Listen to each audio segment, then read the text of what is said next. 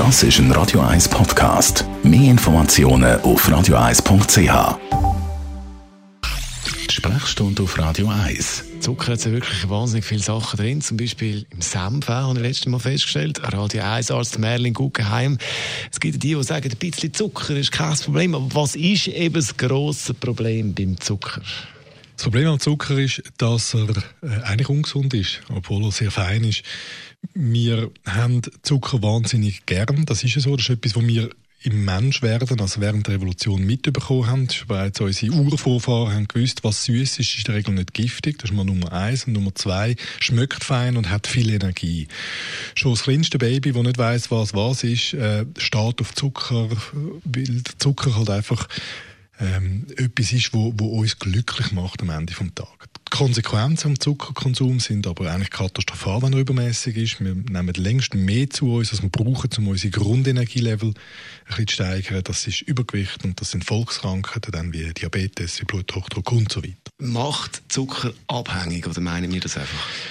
Wenn man Zucker konsumiert, dann werden im Hirn die sogenannten Belohnungszentren aktiviert und die schütten Botenstoffe aus, die Wohlbefinden machen. Jetzt, das Fiese ist, dass das in Kombination mit Fett noch effizienter funktioniert und das ist der Grund, warum süßes Fett, sprich Schoki, das ist, was so glücklich macht.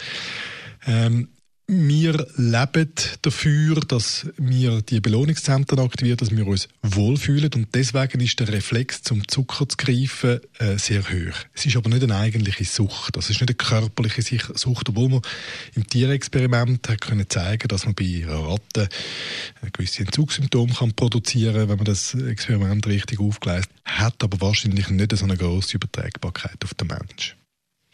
Jetzt, was ja auch das Problem ist, dass überall Zucker eigentlich drin ist. Das kann ja auch Fruchtzucker sein, oder die Säftchen, wo man meint, das ist gesund, da hat relativ viel Zucker dann schlussendlich drin.